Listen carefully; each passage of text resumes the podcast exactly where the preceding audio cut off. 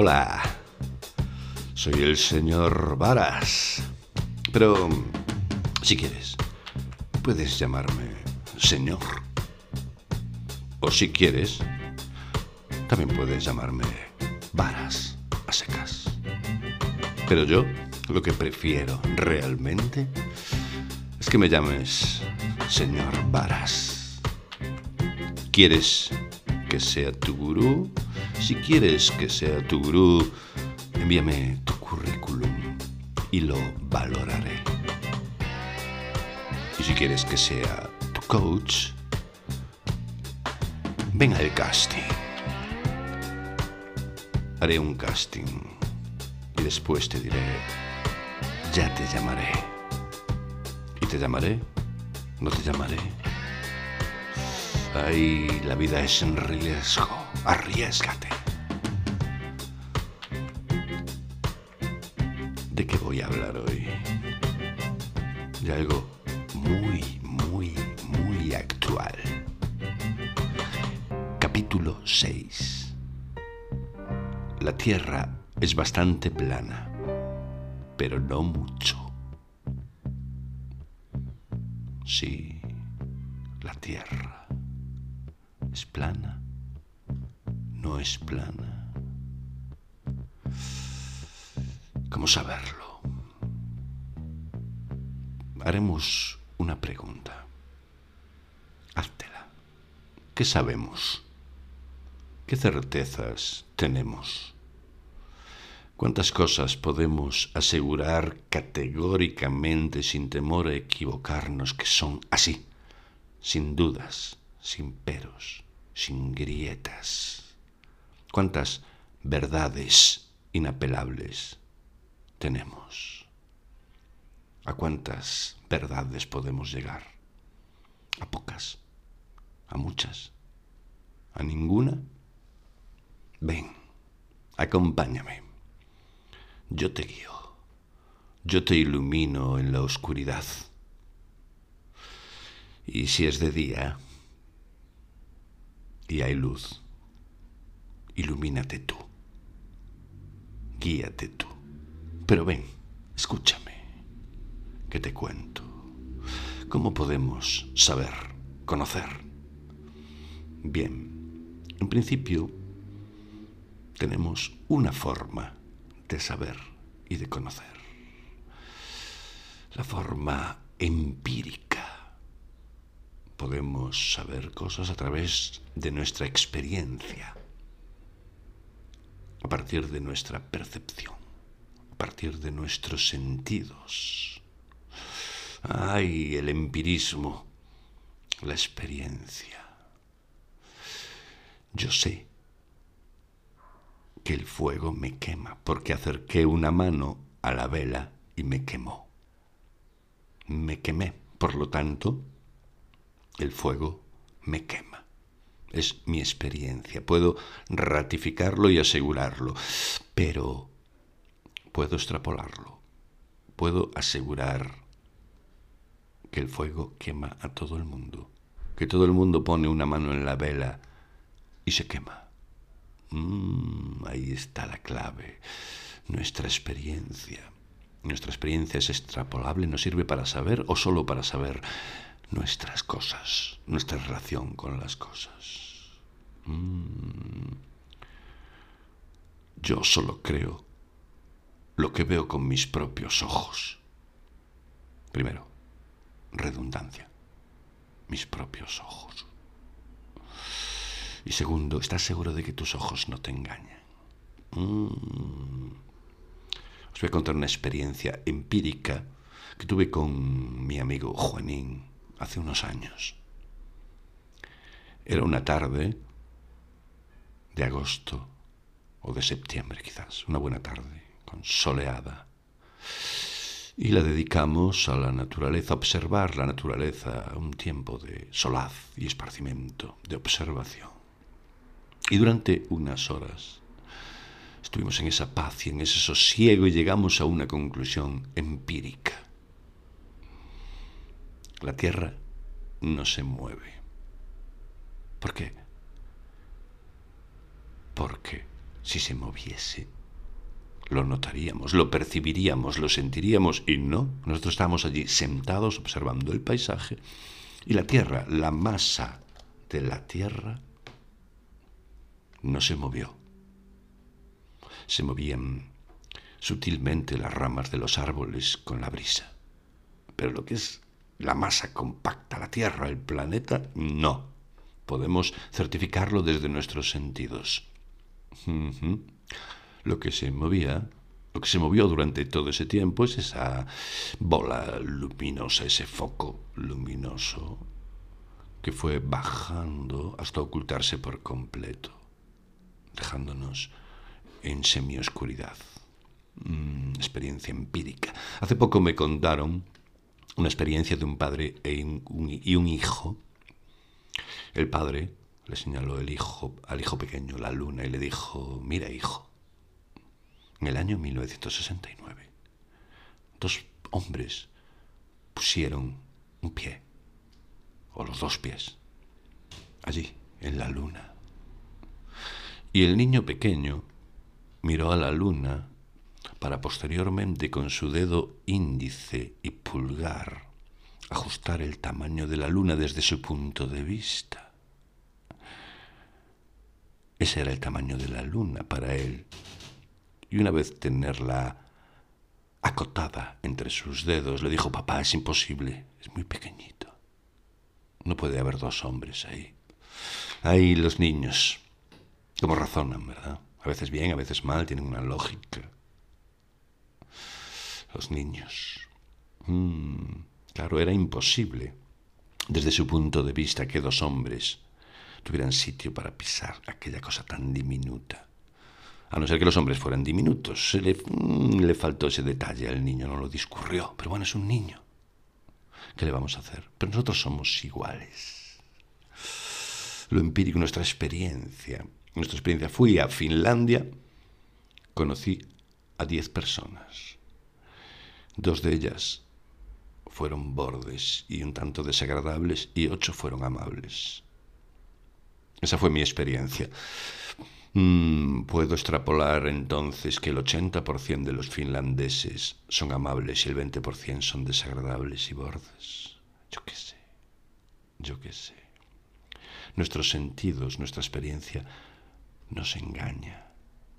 Es fiable, algo sí, pero no del todo. Mirad los espectáculos de magia, por ejemplo, espectáculos de magia, de ilusionismo. Son espectáculos mágicos porque nuestros sentidos fallan. Cuando nuestros sentidos, nuestra percepción encuentra un fallo, solo lo explica a través de la magia. Decimos, es imposible que haya cortado a esa señora a la mitad. Y lo es. Es imposible para nuestra experiencia y para nuestros sentidos. Es magia. Se va de nuestra propia lógica, de la propia lógica de nuestra experiencia. Por lo tanto, el conocimiento empírico es reducido. Es un conocimiento reducido y empíricos del mundo. Por favor, no me odiéis. Esperad un ratito antes de odiarme. Es que yo soy empírico, espérate. Si eres empírico, espérate un ratito. Porque la otra forma que tenemos de conocer, de saber el mundo y todas sus, mm, sus componentes, la que no es empírica, la que no es a través de la experiencia, es a través de la creencia. La otra forma que tenemos de saber es creer, es la fe. Por supuesto es obvio esto en la religión. ¿no? Las religiones te explican todos los procesos, te explican todos los elementos que vemos, te dan una explicación global de cada cosa. Y tú, si tienes fe, te la crees, asunto arreglado. Ya tienes el conocimiento y el saber que necesitabas a través de la religión, te creíste su relato, por tanto ya está. Y diréis, vale, eso es porque la religión nos tiene comido el coco, pero ¿qué pasa con la ciencia? Pues lo mismo, amiguitos lo mismo. La ciencia es cuestión de fe, de creer. ¿Por qué? crees en Newton. Sí, sí, sí, sí, crees, crees en las leyes de Newton. No, no, es científico. Están comprobadas científicamente. De acuerdo. Pero tú no las comprobaste. Con tu propia experiencia no las comprobaste. Sí comprobaste que una manzana cae del árbol. Newton dijo que era por la fuerza de la gravedad, pero tú no lo sabes.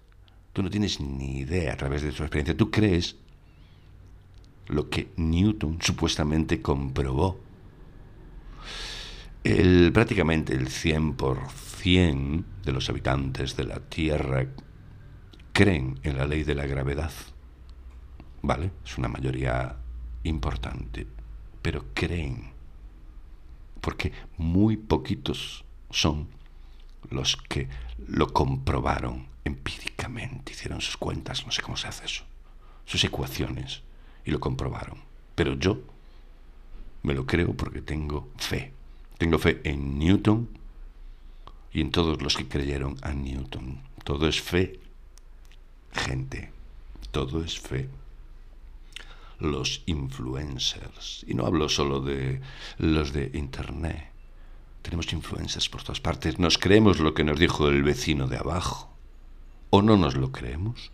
¿Tenemos fe en él o no? ¿Creemos o no creemos dependiendo quién nos lo cuente? El profesor nos cuenta cosas que nosotros nos las creemos. Es un saber universal porque todo el mundo cree la misma cosa.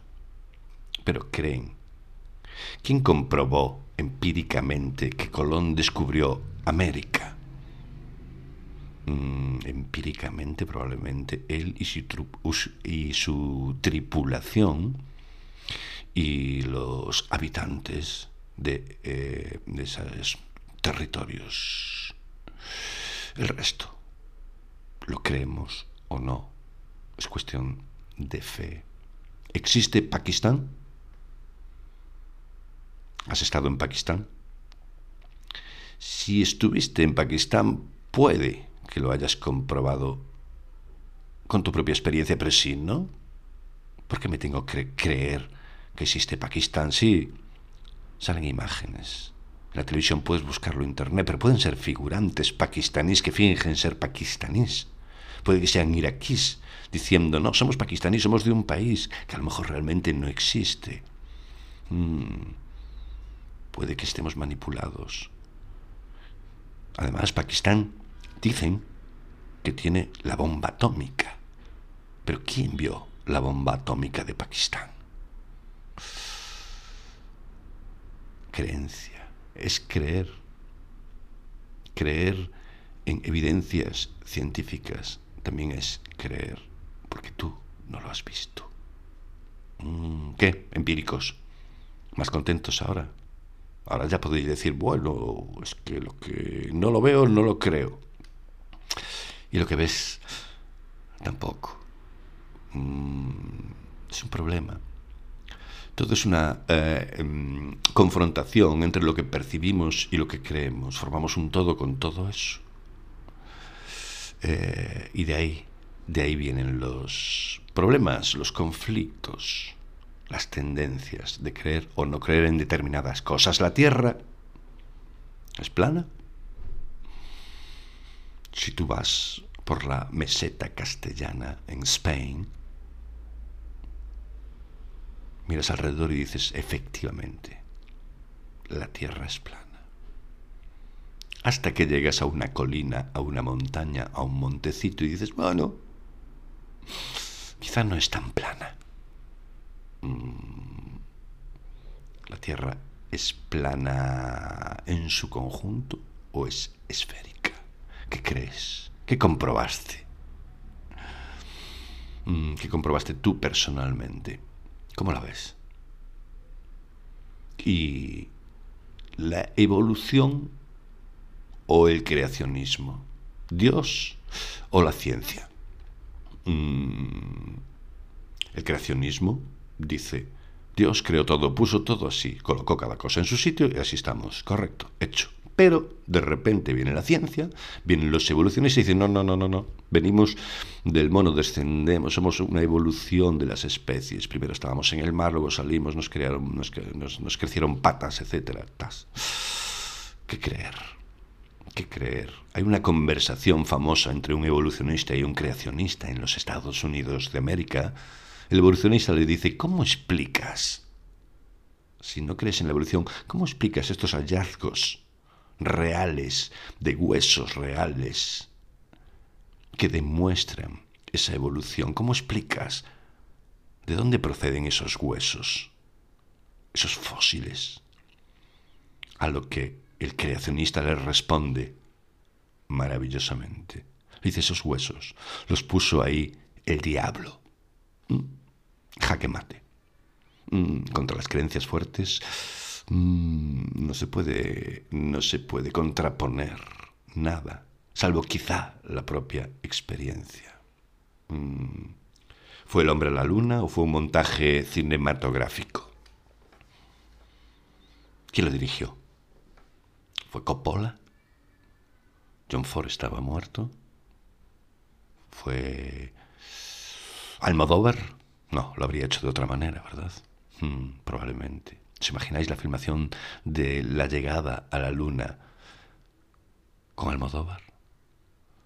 Interpretando a Armstrong Antonio Banderas, interpretando a Aldrich mm, Miguel Bosé y Collins, el pobre que quedó en la nave. Nada, como un figurante llegaría, ¿verdad? ¿Y fue un montaje o no fue un montaje? Mm, ¿Quién lo sabe? el calentamiento global, el cambio climático. ¡Wow! El cambio climático, el calentamiento global. Las cifras de la mayoría de los científicos dicen es que está subiendo la temperatura, subió un grado, subió dos, los eh, océanos se calientan. Pero siempre hubo calor. Además, aquí llueve. Aquí sí, pero en Murcia, en Murcia no, pero es que en Murcia nunca llovió si nos limitamos a nuestra propia existencia. Los veranos son más calurosos ahora o antes. yo recuerdo de niño que los veranos eran tremendos, largos y calurosos y no llovía. Nunca es cierto eso. Porque luego al compararlo con las cifras no nos cuadra. Tenemos ese choque. Está cambiando el clima. Lo dicen la mayoría de los científicos. El 99% de los científicos lo dicen. ¿Y qué? Quizá ellos también estén ejecutando un plan. Como con las vacunas. ¿Qué pasa con las vacunas? ¿Mm? Las vacunas. Las vacunas. Nos metieron un chip a los que nos vacunamos. Mm. Ese complot me llama la atención. ¿Cuál es el plan? ¿Cuál es el plan de los que tratan de convencernos de que la Tierra es redonda? ¿Cuál es el plan de los tierras redondistas? ¿Qué plan oscuro hay? Ellos saben que la Tierra es plana, pero un día se reunieron y dijeron, no, vamos a decirles que es redonda. ¿Pero por qué? No entiendo qué beneficios sacan. Entiendo que los evolucionistas dijeron, bueno, son demasiados años de vigencia de las creencias religiosas Vamos a romperles el chiringuito a todos estos que tienen el poder desde hace tantos años. Vamos a inventarnos que venimos del mono a ver si cuela. Y coló. Entiendo, entiendo. Entiendo que se haya filmado la llegada del hombre a la luna. Porque en la carrera espacial, así los Estados Unidos dijeron, llegamos de primero, somos los mejores. Mm. Pero ¿qué pasa? El primer hombre al espacio lo lanzó la Unión Soviética, Gagarin. Fue un montaje también. Y fue un montaje lo de la perrita laica. Espero que haya sido un montaje. Porque puedes mandar a Gagarin, a Aldrich, a Armstrong, a Collins, a Paul Newman, a Banderas. Pero no mandes una perrita. No mandes una perrita al espacio. Que ahí no pinta nada. Una perrita en el espacio. ¿Eh? Es la última vez. Rusos, americanos, me da igual. No perritas en el espacio el espacio exterior, me refiero. Pero bien, entiendo Entiendo que eso haya sido un montaje. Pero, ¿y lo del cambio climático? ¿Y lo de las vacunas? ¿Lo del chip? ¿Por qué? ¿Quiénes son esa gente que se reúne para decir vamos a ponerles un chip? ¿Qué quieren? Ya sé, ya sé cuál es vuestra respuesta, la de algunos, sé cuál es. Decís, quieren controlarnos, ¿a que sí? Quieren el control absoluto sobre nosotros. Por eso nos hacen creer cosas que no son, por eso nos manipulan, por eso nos meten chips. Y digo yo, nos quieren controlar. De verdad. Más. Más aún. Pero ¿no crees que ya tienen el control absoluto sobre nosotros para andar gastándose pasta en chips? Si ya nos tienen controlado económicamente, si nos tienen controlado nuestras costumbres, tienen controlado todo. Ya hacemos lo que los poderosos quieren, los quieren las nacionales, las, em, las multinacionales. Los poderosos, claro, claro. Pues que eso es obvio, no es ningún secreto, no son cuatro seres escondidos. Tienen nombres y apellidos, los conocemos todos. Ya estamos controlados. ¿Por qué se van a gastar pasta en chips? Lo único para divertirse para reunirse en sus salas con pantallas y ver cómo nos manipulan y reírse. Seríamos sus corridas de toros, digamos. En vez de banderillas nos meten jeringuillas, agujas. Mm, vale, si es eso. Pero el plan del control no me convence. Pero en fin, cree lo que tú quieras. Deberías creerme a mí. Pero yo te otorgo la libertad para creer en lo que tú quieras. Por eso, estas son mis conclusiones. Puedes cuestionar absolutamente todo. Todo lo que te apetezca. Eres libre para cuestionar. Recuerdo un programa de radio nocturna en una de mis noches de insomnio. Entrevistaron a un hombre, a un psicólogo, que había hecho un estudio, había publicado un estudio científico de una rama del comportamiento humano, no recuerdo qué rama era. ¿no? El hombre había dedicado pues, cinco años de su vida a preparar ese estudio y estaba comunicándolo, exponiéndolo en la radio a la vez que ya lo había publicado en las mejores revistas científicas. Correcto. Dijeron buenas noches, doctor, buenas noches. Hasta luego, hasta luego. Y procedieron a hacer las llamadas de oyentes. El primer oyente que llamó dijo textualmente, yo no estoy de acuerdo con ese hombre que acaba de hablar. Bien, ese oyente no era psicólogo, era administrativo en una empresa textil. No había estudiado psicología, no había dedicado cinco años, ni diez, ni uno, ni una tarde a pensar en aquello, pero ejerció como ciudadano libre para no estar de acuerdo con lo que el otro hombre había expuesto, con el resultado de todos sus años de trabajo. ¿Por qué? Porque se puede. Porque como ciudadano libre puedes criticar lo que quieras, puedes cuestionar lo que quieras, puedes poner en duda lo que quieras, porque la libertad es compatible con la ignorancia. Puede ser libre e ignorante al mismo tiempo. Sí, sí, no es contradictorio, en absoluto. O sea, cuestiona lo que quieras y niega, niega todo lo que quieras, todo lo que te apetezca, pero solo ten en cuenta esta reflexión final,